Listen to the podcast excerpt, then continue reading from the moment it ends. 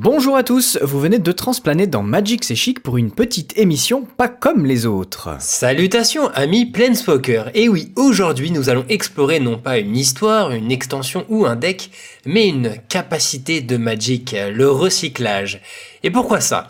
Eh bien car nous avons le plaisir de vous dévoiler dans la foulée, et en exclusivité interplanaire, une carte des nouveaux decks Commander 2020 qui sortiront, comme on le rappelle, en parallèle d'Ikoria, la terre des behemoths.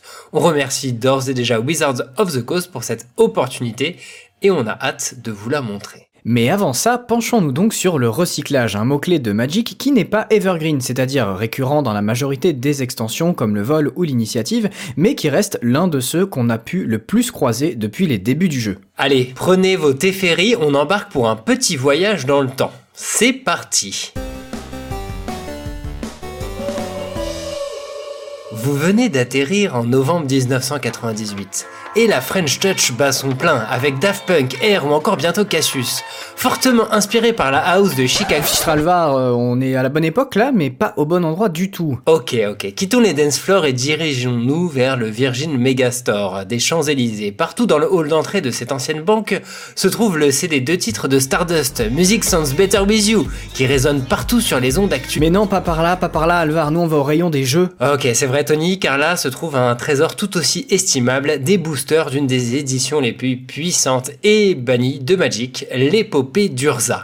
Au milieu de cartes bien trop fortes, une nouvelle capacité est introduite pour la première fois. Recyclage. Ce mot-clé, auquel tous les capitalistes de cette fin de siècle n'ont pas encore prêté attention, désigne ici le fait de pouvoir payer un coût quand une carte avec le recyclage est dans votre main, de s'en défausser afin de piocher une carte. Ce coût représentera généralement un peu de mana, mais jamais trop.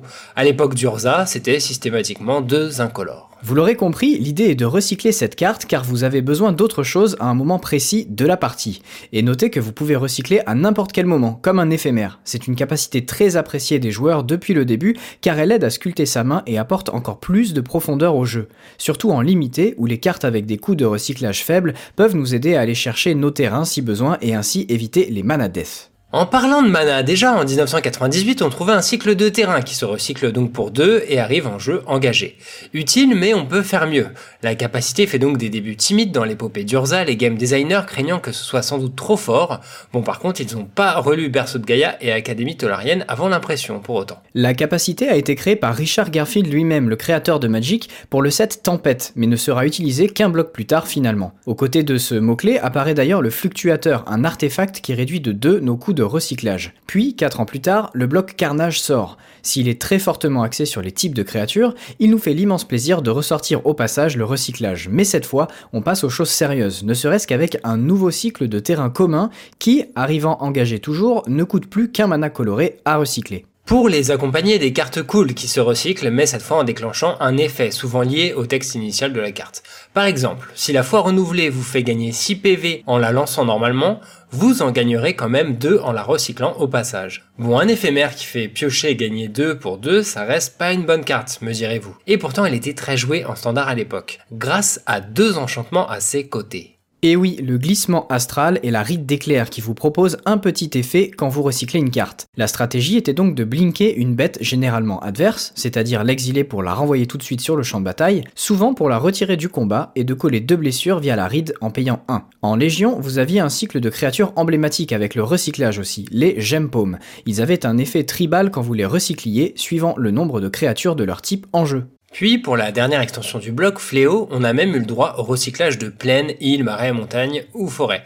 Cela signifie que quand vous recyclez la carte en question, vous ne piochez pas, mais allez chercher le terrain de base correspondant. Encore mieux pour le fixing. Un peu plus tard, durant le bloc Ravnica, on voit apparaître la transmutation chez les Dimir, une sorte de recyclage qui vous permet d'aller chercher une carte avec le même coût que celle défaussée. En 2006, le bloc Spirale Temporelle revisite le passé de Magic mais aussi son futur, et forcément, le recyclage est présent. Associé à d'autres mots-clés très synergiques comme le flashback ou la folie, et oui, on s'en défausse après tout, ou sous la forme d'un nouveau dérivé lié au type de créature, on a ainsi du recyclage de sorciers ou encore de slivoïdes. Mais on a surtout des cartes de vision de l'avenir qui ont un coût de recyclage ne demandant pas de mana, mais juste de sacrifier un terrain ou deux pauvres points de vie. L'apparition des rues deviendra alors une excellente carte avec le temps pour alimenter les célèbres decks Death Shadow en moderne notamment. Trois blocs plus tard, fin 2008, on ne lâche pas l'affaire et on ressort déjà le recyclage pour Alara. Et ouais, déjà, et attention, là c'est du gros délire avec le cycle des retentissants, des petits éphémères coûtant entre 2 et 4 mais qui peuvent se recycler plus loin dans la partie pour 8. Vous piocherez une carte mais bénéficierez surtout d'un effet doublé en puissance par rapport à l'original. L'extension Conflux introduit encore un nouveau type de recyclage, celui des terrains de base. En fait, il est plus flexible que celui vu en fléau, puisqu'on ira chercher le terrain de base que l'on veut dans son deck. Vraiment excellent pour stabiliser son mana dans ce bloc, faisant la part belle aux alliances tricolores. Le concept sera repris un peu plus tard avec de nouvelles cartes en édition Commander, surtout sur un terrain, et un terrain commun qui plus est. En effet, ces landes cendreuses sont de l'or en barre pour les joueurs de Pauper et Peasant qui peuvent dorénavant se fixer sans engagement. Mais il faut dire que depuis 2009, c'est un peu la traversée du désert pour le recyclage, qui ne fera son retour en force que dans les sables d'Amonkhet 8 ans plus tard. C'est une mécanique clé de l'extension, et s'il n'y a pas vraiment de nouvelles variantes, beaucoup de cartes sont pensées pour embrasser ces possibilités. Déjà plusieurs cartes à faible coût de recyclage, souvent pour juste un mana coloré, et un nouveau cycle de terrain, rare cette fois, mais bicolore. Devinez quoi, ils arrivent aussi en jeu engagé. On trouvera aussi des cartes avec des effets vraiment cool quand on les recycle, comme le vizir de la chute du sable, qui est joué actuellement dans des decks combo en pionnier. Et en parlant de combo, deux cartes vont vraiment pouvoir contribuer à l'existence d'un vrai deck combo recyclage en standard, bien que moins performant que Glissement Astral en son temps, qui lui était plus axé contrôle. On a à ma gauche Ombre de la Tombe, qui permet de renvoyer dans sa main toutes les cartes recyclées ou défaussées dans le tour. Et à ma droite, Nouvelle Perspective, un enchantement cher qui fait piocher 3 et qui dit ensuite que vos sorts coûtent 0 à recycler tant que vous avez au moins 7 cartes en main. Encore récemment, le recyclage est revenu avec Horizon du moderne et une fournée de nouvelles cartes ou de rééditions pour amener toujours plus de ce mot-clé dans vos foyers. On citera surtout la dérive astrale, fière descendante et même upgrade du glissement astral. On garde la même capacité avec l'option recyclage en prime. Donc en fait la dérive astrale c'est un dérivé euh, je crois que c'est ça, Alvar, tout à fait. En tout cas, on espère que ce voyage a été agréable car nous sommes déjà revenus en 2020 et l'humanité au bord de l'extension doit apporter des masques faute de ne pas avoir recyclé, euh, sans doute. En France, les behemoths d'Ikoria envahiront Magic Arena en avril et ce sera malheureusement plus tard pour nos pauvres boutiques de jeux fermées à ce moment-là. Mais trêve de blabla, passons maintenant à la surprise de cette vidéo. Bon, si vous avez bien suivi et au vu de la carte que nous allons vous révéler, le recyclage fera un comeback, non seulement dans l'extension, mais également au cœur d'au moins un des decks préconstruits Commander 2020 qui sortiront en même temps qu'Ikoria.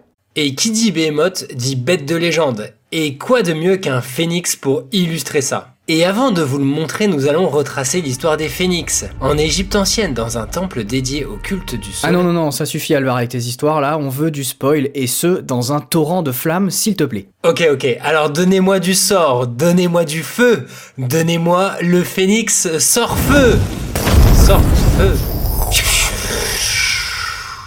comme son nom l'indique, on a ici une créature rouge et volante, 4-2 pour 5, qui renvoie un éphémère au rituel avec le recyclage de notre cimetière dans notre main quand il arrive en jeu. Effet plutôt sympathique donc. Deuxième effet qui se coule, il reviendra du cimetière pour aller dans votre main à la fin du tour si vous avez recyclé au moins deux cartes ce tour-ci, ce qui veut dire que vous pourrez le rejouer au tour suivant pour récupérer une carte recyclée de votre cimetière et ainsi de suite. Exploiter ce cercle à fond demande forcément un peu de setup et surtout pas mal de mana car cet oiseau coûte un peu cher à jouer mais il faut avouer qu'avec les préconstruits, quand les parties vont durer, son carte advantage sera sûrement bienvenue. Vous pourrez ainsi recycler votre vengeance d'acroma ou décret d'annihilation sereinement et les remonter du cimetière le moment venu pour faire transpirer vos adversaires. Étant donné que les cartes avec le recyclage ont tendance à avoir un coût de mana un peu plus élevé que la moyenne, on aurait apprécié que le phénix coûte lui un peu moins cher pour avoir plus de chances de jouer dans la foulée la carte récupérée avec sa capacité par exemple.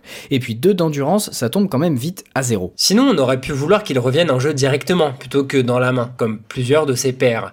Mais là ça aurait sans doute été un peu trop fort. On aurait pu enfin apprécier qu'il se recycle lui-même, histoire de le mettre direct au cimetière pour le récupérer plus tard. En tout cas, n'hésitez pas à nous dire ce que vous pensez de ce Phoenix Sort-Feu en commentaire, surtout s'il vous inspire des synergies particulières avec les cartes citées dans cette vidéo ou non d'ailleurs. D'ici là, on vous souhaite un bon voyage sur Ikoria, on vous reparle du contenu de l'extension très bientôt, puis un peu plus tard de son histoire, puisqu'un roman en format e-book sera disponible à partir du 7 avril, uniquement en anglais toujours. On rappelle que l'extension sortira elle dès le 16 avril sur Magic Arena, mais que la version physique est au moins repoussée au 15 mai en Europe, malheureusement à cause de la situation sanitaire actuelle. On vous remercie d'avoir regardé cette vidéo et on vous dit à très bientôt pour la suite. Ciao ciao